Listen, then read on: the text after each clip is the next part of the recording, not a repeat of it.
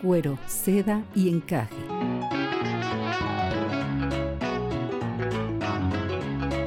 Es un diálogo entre mujeres de temas que a todas nos importan, abordados mediante cuentos y relatos comentados. Ana, doctora en neuropsicología, y Cristina, maestra en educación, buscan profundizar en este meollo social cultural que va desde los aspectos más íntimos de la feminidad, el encaje, hasta los ámbitos que parecieran prohibidos o tabús sociales para las mujeres, el cuero, pasando por la suavidad y la delicadeza, la seda, para ser eternamente esa única piel en donde habitan muchas mujeres a la vez. Comenzamos.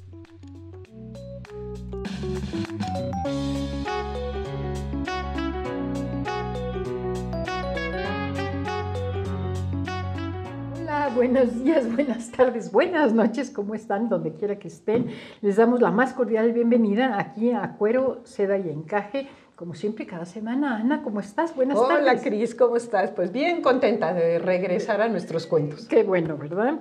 Uh, bueno, queremos primero que nada recordarles que ya tenemos un grupo de Facebook eh, de cuero, seda y encaje y que pueden visitar estos cuentos que vamos a estar comentando en cuero, seda y encaje.com.mx. Y bueno, sin más preámbulo, hoy tenemos un cuento, Ana, de Rubén Darío, eh, poeta, que a mí en lo personal me gusta mucho, pero este, que nos va a hacer, nos va a hacer pensar y eh, a lo mejor te rompemos un poco la cabeza. si me dejo, si me dejo, si me dejo. Sí me dejo. ¿no? Pero estoy segura que nos va a enseñar eh, y a transmitir muchísimas reflexiones. Así que sin más preámbulos, te lo voy a leer. Se llama El nacimiento de la col. ¿Qué tal? Ah, caray. ¿A qué te... Qué raro. ¿verdad? De, a ver, está raro, ¿verdad? De un poeta, Rubén Darío, y se llama El nacimiento de la col. Que en otros lados de la República la conocemos como repollo. remolacha. Remo, ah, repollo. Repollo. Repollo, repollo. Ah, la remolacha es otra cosa. Muy bien, pues vamos a ver. Dice así, El nacimiento de la col.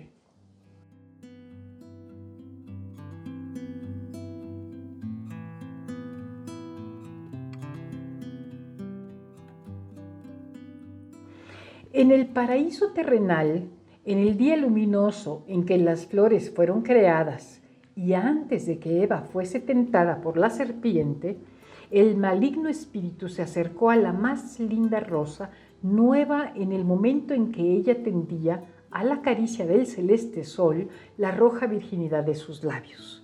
Eres bella. Lo soy, dijo la rosa. Bella y feliz, prosiguió el diablo tienes el color, la gracia y el aroma. Pero, pero, pero no eres útil. ¿No miras esos altos árboles llenos de bellotas? Esos, a más de ser frondosos, dan alimento a muchedumbres de seres animados que se detienen bajo sus ramas. Rosa, ser bella es poco.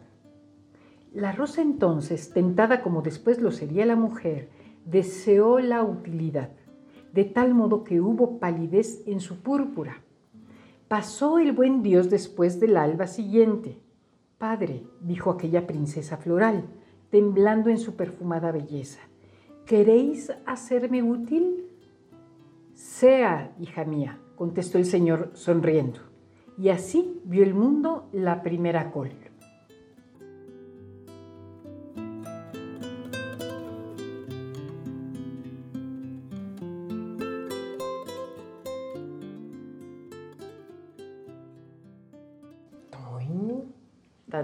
¿Qué tal? La rosa se convirtió en col. La rosa se convirtió en col, sí. Pero útil. Pero útil.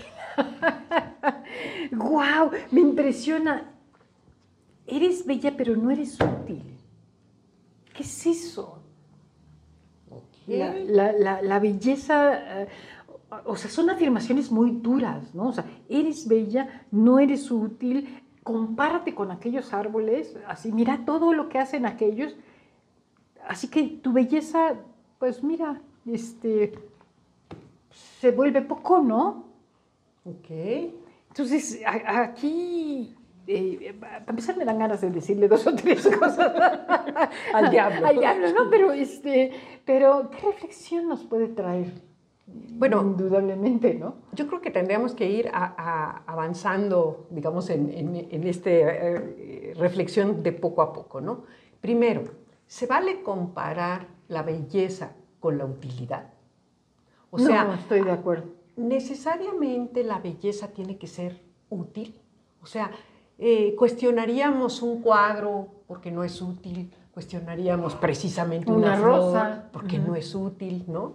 Entonces, como que estamos hablando es una trampa de dos cosas distintas, ¿no? Entonces, vamos a analizar primero la belleza, ¿no? Porque también eh, eh, de alguna manera eh, la belleza como tal ha sido arduamente discutida a todo lo largo de la historia de la humanidad, ¿no? no caigamos en la trampa, pues. O sea, número uno, son cosas diferentes. ¿No? Dos, veamos la belleza y luego vemos la utilidad. La utilidad, me parece. Entonces, bueno, pues desde la perspectiva de la belleza, yo en principio estaría de acuerdo con muchos autores en, en sentir y en pensar que la belleza es un constructo social, ¿no? Es decir, lo que en un estándar de una época, de un momento social se considera bello, pudiera ser en otra época, pues que no que ya no lo sea. Esto estoy atentando contra a, lo mejor muchos filósofos que piensan que la belleza existe por sí misma, ¿no? Entonces, sin entrar en esa discusión filosófica de si existe independientemente de si la percibo o no, ¿verdad? Vamos a decir que tiene que haber un cierto acuerdo social de que es bello o que no es bello, ¿no? Entonces, o, normalmente así nos manejamos en la sociedad, ¿no? Entonces, ok, esa belleza para cada persona puede tener estándares también igual, completamente diferentes, ¿no? Así como de una cultura a otra cambia, pues de una persona a otra también Claro.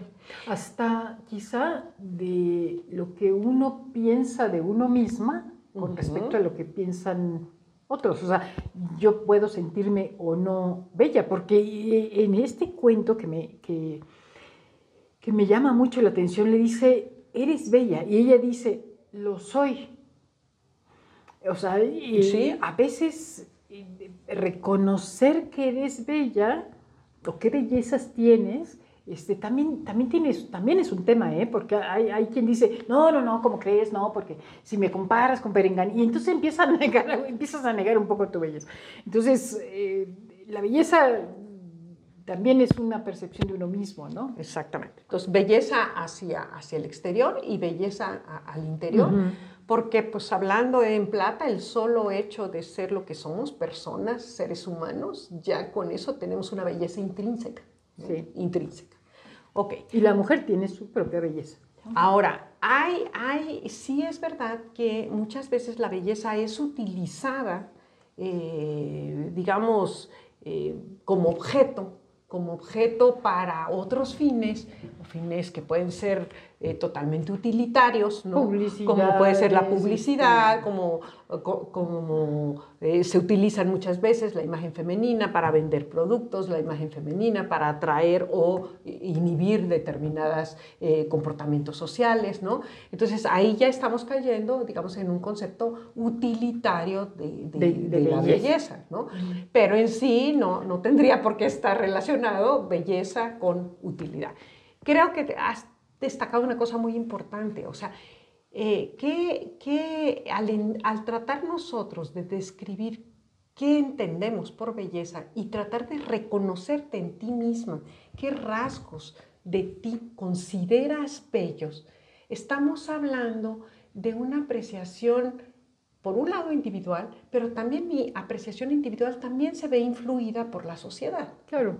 ¿no? Entonces, eh, finalmente el concepto de belleza vuelvo a insistir, ¿no? Es un constructo social que aunque yo lo haga sobre mí misma y tenga mi, propia ah, opinión, digamos, sobre algo, eh, independientemente de eso, yo misma estoy influida por esa interacción social, ¿no? Tan solo ese mismo ejemplo, si, si vamos desmenuzando palabritas por palabritas, ah, él le dice, ve todos esos árboles llenos de bellotas y toda la comida y lo frondosos que son y toda la comida que le dan a, muchas personas, a muchas gentes, ¿no? Pero nada más se enfoca en eso, pero no le dice a ella, mira tu color, mira la, bella forma que tienes, mira lo elegante, lo bonito. E, eso no, o sea, como que se aspecta nada más, se, se mueve nada más en los aspectos que, se quiere enfocar, ¿no? Que es, que es, digamos, la otra cosa que yo quería abordar. O sea, ¿cuántas gentes nos cruzamos en la vida que precisamente cuando tú has conseguido algo, cuando tienes eh, un reconocimiento o cuando te has vestido bonita y, no falta el envidioso, ¿no? que, que, sale con un comentario del tipo del diablo, ¿no? O sea, porque, porque no eso es otra cosa que una venenosidad, ¿no?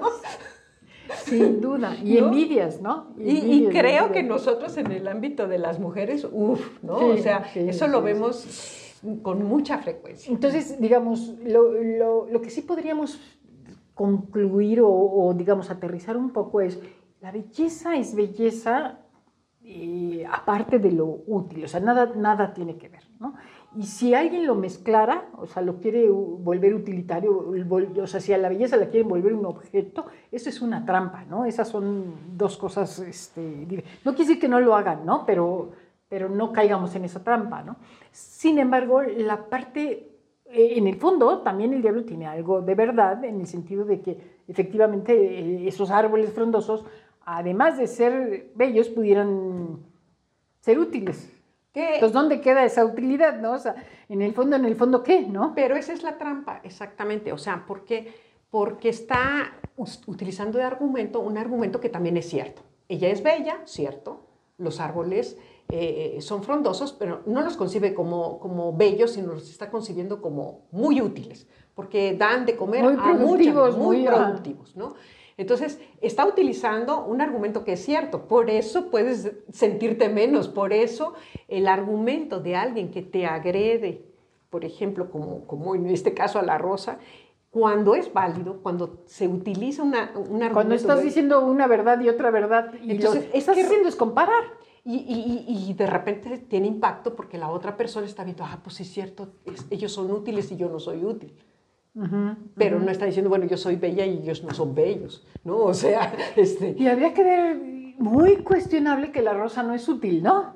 Uno, y muy cuestionable también que eh, este, los árboles no son bellos, o, que algo útil no necesariamente no sea bello, ¿no? Entonces, volvamos al cuento, o sea, la col. La col, la col, sí, claro. Oye, ahora hablemos de la utilidad. ¿No? E, e, o sea, ella desea, es que eso me impresionó, ella desea entonces ser útil y queda eh, eh, eh, transformada en una col. Pero da la sensación de que la col es fea, pero no lo es. Claro.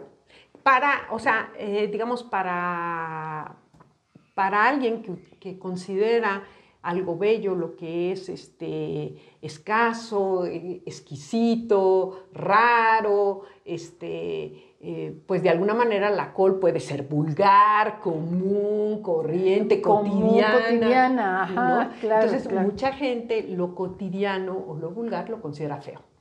Y eso pues es finalmente una apreciación totalmente individual. Por supuesto, por supuesto. O sea, pueden pensar la col es fea y útil o la rosa es bella e inútil, ¿no? Pero no es cierto, no es cierto. O sea, es, es, es una, es una trampa. Y yo creo que fíjate que, que parte de, de, la revolución en las artes plásticas o en el arte en general, el arte moderno, ha sido tratar de demostrarle a la humanidad que hasta en el objeto cotidiano más simple hay, belleza. Qué bonito, sí. Creo que ese es el, mensaje, eh, ese es el mensaje más, más, más importante. ¿Cómo, ¿Cómo hacer esta reflexión hacia nosotras mismas, Ana? Que, que, digamos, si nos quedamos con este mensaje y este mensaje lo transportas hacia tu propia persona, o sea, no importa quién eres, qué eres, cómo eres, cómo has sido, cuál es tu historia o cuál es tu futuro, ¿no? Hasta en el más elemental de los detalles de tu personalidad hay belleza. Pero también puede haber cotaneidad, ¿no? Claro. O sea, eh, volvemos otra vez. O sea, la no, cotidianidad. Yo no soy una modelo, ¿no? A lo mejor tengo eh, mi, vida después de tres hijos, pues a lo mejor no soy una modelo, no soy este, una donis, pero eso, eso no implica que uno no tenga belleza, ¿no? Claro, ¿no? Entonces, ah, de, de que puedes de alguna manera volver a hacer una interpretación interna de ti mismo y decir, a ver, este, en, no porque tal característica mía es cotidiana, es hasta rutinaria, eh, no por eso carece de belleza. Pero ¿en dónde está la belleza realmente? ¿En qué se finta la belleza? En la percepción. O sea, la belleza puede estar ahí y no la percibes. Y no la percibes. ¿no? Entonces, ¿qué es el ejercicio? ¿Qué puede ser la tarea? Percibirla. A ver, yo, yo me quedo también con una palabra que acabas de decir que, que creo que también nos puede ayudar, ¿no? Es cómo, cómo reinterpretar, o no, no, reinterpretar o interpretar, como, o percibir, o no, pero a la hora de, de, de interpretar estás hablando de describir esa interpretación, tu belleza y tu utilidad. O sea, no, porque el otro mensaje es que no son excluyentes, ¿no? O sea, no es una u otra. Es que tú puedes tener esa belleza, pero además puedes tener muchas cosas útiles, sin que te vuelvas no bella, ¿no? Entonces, ¿cómo, ¿cómo tomar eso eh, y, con qué reflexión nos quedamos, ¿no? Como para decir, oye, a ver, ¿no? Ok, bueno, lo primero que dijimos, ¿no? La, no todo lo bello es útil y no todo lo útil tampoco es bello, ¿no? O sea, pero bueno, hasta el más elemental de los objetos de este mundo tiene y puede tener un enfoque de belleza. No hay que comparar, no hay que mezclar, pues, son dos cosas diferentes. Ok, ¿cuál sería la tarea? Ay, tarea. Me gustó, me gustó este cuento. Ok, yo creo que es una súper oportunidad precisamente para hacer esa revisión interna de, y tratar eh, en un análisis hacia nosotras mismas de recuperar estos rasgos de belleza que tenemos y, recuperar estos rasgos de belleza femenina que tenemos, ¿no? Entonces, una tarea podría ser, a ver, toma un papel y escribe, así, escríbelo, exprésalo por escrito, al menos cinco rasgos de ti, de ti misma, que consideres bellos. O sea, por más que te niegues, por más que fueras, eh, que no tuvieras el mínimo de autoestima, eh, cualquier ser humano sabe que tienes cosas, sabe que tienes cosas bellas, eh, internas y externas, ¿ok? Describe esos cinco aspectos tuyos que consideras bellos, no buenos, bellos. Bellos, bellos, bellos, ¿no? ¿Ok? Por el otro lado, hace ese mismo esfuerzo, pero ahora busca cinco rasgos de ti que consideras súper útiles, sumamente útiles, ya sea para tu vida cotidiana, ya sea para tu trabajo, ya sea para tu vida en general, pero cinco rasgos que dices, este soy yo y son mis rasgos más útiles. ¿Quién lo va a juzgar? ¿Quién va a juzgar si es bello o si es útil? Tú, pero además, no los, no los juntes, pues. No, Tu, juicio primero, ¿quién juzga que es bello o que es útil? Tú, porque son rasgos tuyos. es un autoanálisis. Ok, cuando termines de plasmarlos lo mejor posible, ahora compara la lista y ve cómo no necesariamente lo bello es útil o lo mm, útil es bello. Sí, nada, que ver. ¿No? Y entonces ahí y como si los juntaras, lo que estás haciendo es objetivo, o, volver los objetos, o sea, yo pienso que pierden valor, ¿no? Puede ser, puede ser. O sea, precisamente esa sería la tarea. O sea, si un objeto llegara a tener o a algunos de mis atributos, además de ser bello, me está siendo súper útil, ya por eso es eh, superfluo, utilitario ¿Quién sabe? Claro. Esa sería la tarea. Claro, claro, a ver. Y, claro, y- perfecto. y ojalá y nos contestaran cómo les fue en, en- en Muy esta bien. experiencia, ¿no? Bien, bien, bueno, pues eh, eh, recuerden que pueden entrar a cueroseda y encaje.com.mx o dejarnos sus comentarios en el grupo de Facebook con el mismo nombre. Y pues, Ana, que- me, me gustó este cuento. A mí también. ¿va? A mí también. Nos vamos, las dejamos, que tengan muy bonita semana y nos quedamos con esa, con esa reflexión. Bueno, hasta la próxima. Hasta la próxima.